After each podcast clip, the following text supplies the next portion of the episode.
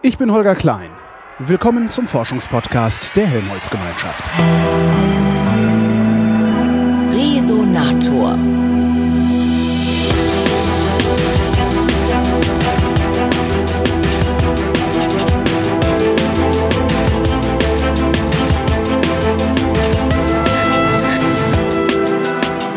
In Hamburg, da steht das deutsche Elektronensynchrotron. Ich bin hingefahren und treffe Pressesprecher Thomas Zufall. Hallo Thomas. Hallo. Was ist eigentlich das DESI? Es gibt zwei DESIs, wenn man so will. Ach. Also es gibt einmal einen kleinen Ring, einen Beschleunigerring, das deutsche Elektronensynchrotron, ein 300 Meter langes Synchrotron, eine Form von Teilchenbeschleuniger. Das heißt DESI.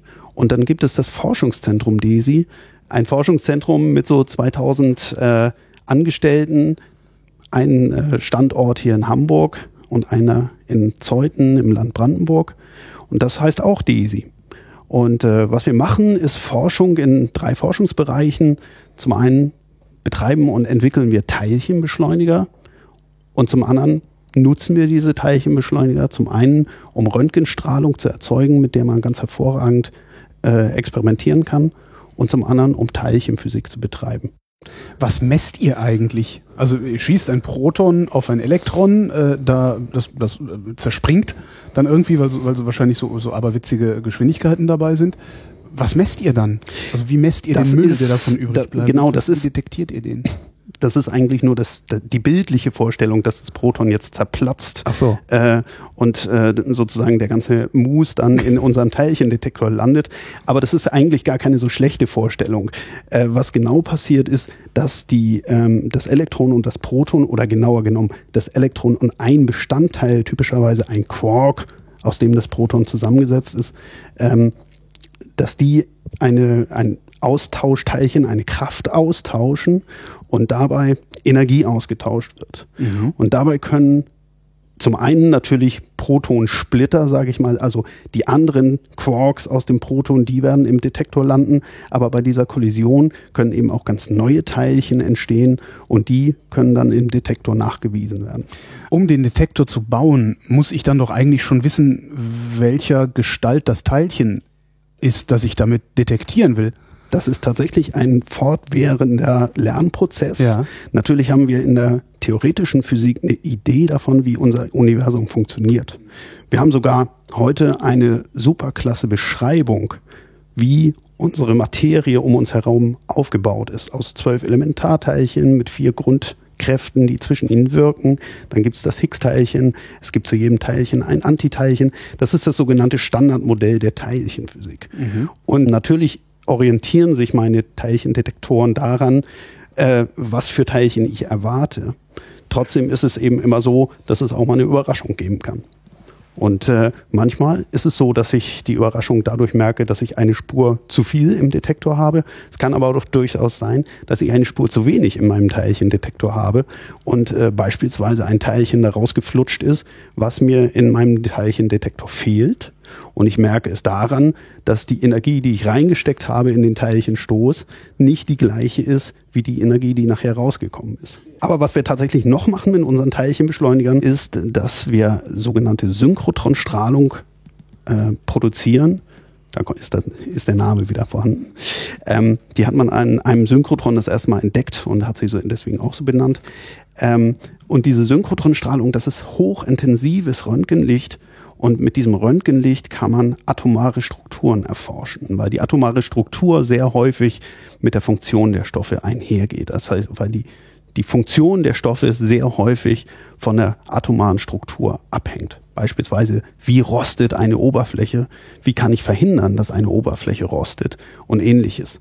Das heißt also, beispielsweise in der Materialforschung kann man durch die Struktur von Oberflächen sehr viel lernen über die Funktion so einer Oberfläche. Und genauso ist es beim Katalysator. Da laufen auch Prozesse an der Oberfläche von beispielsweise Platin ab, die lange Zeit nicht verstanden worden sind und die man aber mit solchen äh, Synchrotronstrahlungsquellen oder solchen Röntgenstrahlungsquellen äh, beobachten kann. Röntgenstrahlung ist sehr kurzwellig oder je kurzwelliger das Licht ist, mit dem ich gucke, desto feiner wird die Auflösung, die ich mache. Wie, wie weit runter kommt ihr? Also der interessante Bereich ist an und für sich die atomare Auflösung. Mhm. Ähm, das erreichen wir mit unseren hochbrillanten Röntgenquellen wie Petra 3. Wir haben einen Teilchenbeschleuniger, der heißt Petra. Der war ganz früher mal für die Teilchenphysik äh, gebaut worden, in den 70er Jahren. An dem ist auch ein Elementarteilchen oder das Überträgerteilchen der starken Kraft entdeckt worden und es hat also doch äh, auch Teilchenphysik Geschichte geschrieben und der wurde jetzt vor kurzem umgebaut zu einer hochbrillanten Röntgenquelle und mit Petra erreichen wir deutlich kleinere Wellenlängen als atomare Auflösung. Die Atomabstände liegen so bei einem Angström, wie es heißt, also bei einem Zehntel Nanometer ungefähr. Mit Petra kommen wir auch deutlich darunter. Nur äh, die atomare Auflösung ist tatsächlich der Bereich, in dem man wirklich viel Information gewinnen kann. Was ich durch kürzere Wellenlängen noch gewinne, ist so eine Art Eindringtiefe. Das heißt, ich kann auch tief in Materialien eindringen und kann nicht nur die Oberfläche untersuchen, sondern ich kann eben auch noch tiefere Schichten untersuchen. Weil ich zwischen den Atomen durchkomme sozusagen. Ja, so könnte man sich das bildlich vorstellen. Wenn ich jetzt so ein, so ein sehr kurzwelliges Licht habe, also Röntgenlicht habe, ähm, womit gucke ich? Also das ist ja meine Lampe, ja. oder? Also die, die Synchrotronstrahlung ja. ist ja im Grunde die Taschenlampe, die ich ins Dunkle richte. Äh, was ist mein Auge? Das Auge ist immer ein elektronischer Detektor. Mhm. Also ganz häufig sind es so äh, Halbleiterdetektoren, inzwischen so CCD-Chips mhm. sind da zum Beispiel ganz äh, relativ modern. Ähm, es kann auch gerade bei Teilchenphysik-Experimenten mal eine Drahtkammer sein, wo ich Ionisation messe. Aber es ist nie so, dass ich das Ganze mit dem bloßen Auge beobachten kann, sondern so ein Experiment mit Synchrotronstrahlung läuft so ab, dass mein Elektron in dem Teilchenbeschleuniger, dadurch, dass es auf die Kreisbahn gezwungen wird, ein Synchrotronlicht abstrahlt, also mhm. Röntgenlicht abstrahlt. Und äh, dieses Röntgenlicht, das ist sehr stark gebündelt und das leite ich auf mein Experiment, auf meine Probe. Und an der Probe, an den atomaren Strukturen dieser Probe wird es abgelenkt. Und diese Ablenkung die kann ich mit einem Detektor vermessen.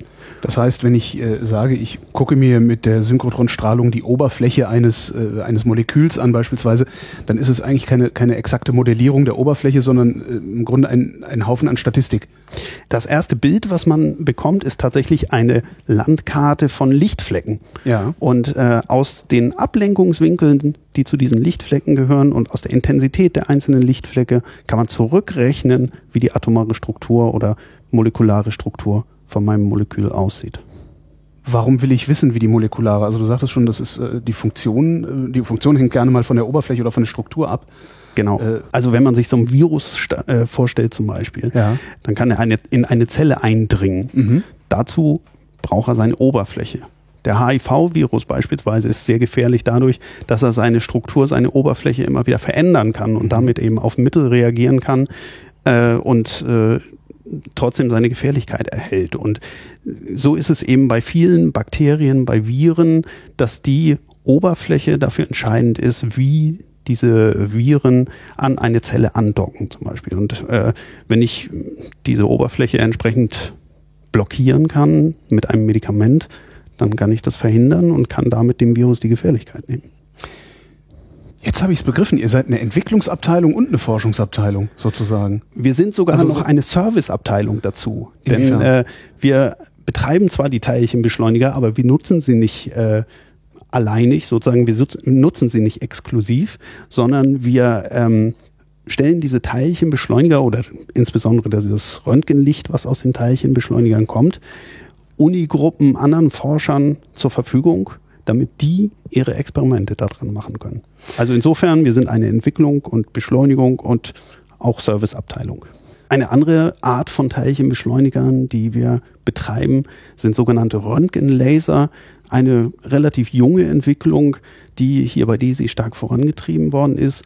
Und äh, da haben wir einen Röntgenlaser namens Flash, Free Electron Laser in Hamburg heißt das abgekürzt. Mit dem erreichen wir eine Auflösung von so etwa vier Nanometern. Also wir können nicht ganz atomare Auflösung erreichen, aber wir arbeiten gerade an einem äh, internationalen Projekt mit, äh, das heißt European XFEL oder europäischer röntgenfreie Elektronenlaser. Das ist eine Anlage von insgesamt dreieinhalb Kilometer Länge, die hier in Hamburg und Schleswig-Holstein gerade gebaut wird. Und dort erreichen wir auch atomare Auflösung. Warum eigentlich freie Elektronen? Gibt es auch gefangene Elektronen? Also klar, es gibt ja, also Elektronen, weil die um Atomkern flitzen. Genau so ist es. Also in klassischen Lasern ist es tatsächlich so, dass ich ähm, Elektronen von einem Energieniveau, von einem, die sind gebundene Elektronen in einem Lasermedium und die springen von einem Energieniveau auf ein anderes und senden dabei Licht aus. Und mhm. das machen die in sozusagen kohärent oder in konzertiert, wenn man so will. Und äh, so funktioniert ein klassischer Laser. Bei unseren freie Elektronenlasern ist es so, dass die Elektronen eben nicht gebunden sind, sondern wie sollte es bei DISI anders sein? Die werden beschleunigt mhm. und äh, wir senden sehr schnelle, fast mit Lichtgeschwindigkeit fliegende Elektronen in eine spezielle Magnetanordnung, in der das Magnetfeld sehr schnell umkehrt. Und äh, Magneten lenken elektrisch geladene Teilchen ab. Und wenn ich eine um, schnelle Umkehr des Magnetfeldes habe, dann werden die Elektronen so in einen Zickzackkurs immer hin und her gelenkt. Mhm. Und ähm, im Schnitt wie so ein Skifahrer sozusagen bergab. Der wedelt zwar auch, aber im Schnitt kommt er natürlich gerade unten an. Mhm. Und äh, so ist es im freie Elektronenlaser auch. Wenn ich die Elektronen also beschleunigt habe und durch einen langen sogenannten Undulatormagneten, der die Elektronen auf so einen Zickzackkurs bringt, durchschieße, dann senden die Elektronen in jeder einzelnen Kurve ihres Slalomkurses senden die Licht aus, mhm. dieses Synchrotronlicht. Und das überlagert sich durch den gesamten Undulator mit dem durchfliegenden Elektronenteilchenpaket und sorgt dafür, dass das Elektronenteilchenpaket in kleine Scheiben geschnitten wird, wenn man so will, und dann sogenanntes kohärentes Licht oder Laserlicht aussendet. Das heißt, äh, ich habe einen Röntgenlaser aus freien Elektronen und deswegen heißt das gute Stück freie Elektronenlaser. Was zeichnet Laserlicht aus im Gegensatz zu anderem Licht? Einfach nur die Bündelung? Das ist stark gebündelt, aber es ist vor allen Dingen, es schwingt in Phase. Das heißt also, alle Wellenberge, man kann sich ja Licht immer als Welle vorstellen, mhm. alle Wellenberge sind am selben Ort, alle Wellentäler sind am selben Ort. Und ähm, wenn ich so ein sogenanntes kohärentes Licht habe, dann äh, ist ein Beispiel immer, was man damit toll machen kann, äh, sind Hologramme.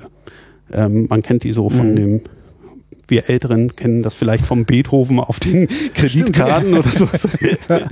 Gibt's heutzutage gar nicht mehr, glaube ich, oder so. Ich weiß es gar nicht, werden anders gesichert. Ähm, auf jeden Fall ist es halt so, dass ich es so schaffen kann, sozusagen 3D-Aufnahmen von meinem Molekül mit einem Schuss zu machen. Und das ist natürlich sehr spannend.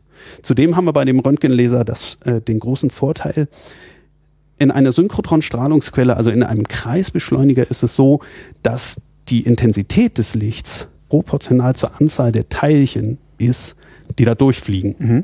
Und äh, beim Röntgenlaser durch diese Überlagerung ist die Intensität des Röntgenlichts proportional zum Quadrat der Zahl dieser Teilchen. Das heißt, wenn ich so, ich sag mal, eine Milliarde Elektronen in so einem Teilchenpaket habe, habe ich jetzt nicht eine Milliarde Helligkeit, sondern ich habe eine Milliarde mal eine Milliarde Helligkeit. Das heißt also, die Röntgenlaser sind sehr, sehr viel intensiver als die herkömmlichen Kreisbeschleuniger. Also was, was eben bei den Röntgenlasern auch sehr spannend ist, ist, dass wir sehr kurze Lichtblitze haben im Vergleich zu den klassischen Kreisbeschleunigern und dass wir damit ich vergleiche das immer so, dass wir mit unseren Kreisbeschleunigern wirkliche Fotoapparate für die Nanowelt haben. Das heißt also, wir können Fotos von den Strukturen von Molekülen machen. Mit dem Röntgenlaser, dadurch, dass wir sehr kurze Lichtblitze haben, haben wir, wenn man so will, kurze Belichtungszeiten. Und jeder Fotograf weiß, mit kurzen Belichtungszeiten kann man natürlich ganz hervorragend schnelle Bewegungen ja. ablichten. Und äh, die Belichtungszeiten beim Röntgenlaser liegen im Bereich von Femtosekunden. Das sind Millionstel, Milliardstel Sekunden. Und damit kann man tatsächlich chemische Reaktionen filmen. Und das ist die Idee, was wir in Zukunft mit diesen freien Elektronenlasern machen wollen, dass wir natürliche Prozesse filmen und damit eben natürlich sehr viel mehr Verständnis oder sehr viel mehr Einblick in diese Prozesse gewinnen, als wenn wir nur die atomare Struktur oder die molekulare Struktur sehen. Wann werde ich den ersten Film zu sehen kriegen, wenn alles glatt läuft? Den ersten Film äh, gibt es tatsächlich schon. Ach. Es äh, gibt, wir stehen mit dem freie Elektronenlaser Flash tatsächlich im Guinness-Buch der Rekorde. Wir haben den kürzesten Film der Welt gedreht. Der Film besteht zugegebenermaßen nur aus zwei Bildern, aber die sind eben nur, ich glaube, 50 Femtosekunden voneinander entfernt. Und dementsprechend haben wir ähm, den, die ersten zwei Bilder so eines Films, äh, der das Brandenburger Tor ablichtet, äh, schon gedreht. Die ersten Filme von wirklich bewegten Molekülen, das wird schon noch ein Weilchen dauern. Also, ich weiß nicht, innerhalb von zehn Jahren bestimmt. Thomas Zufall, vielen Dank. Sehr gerne.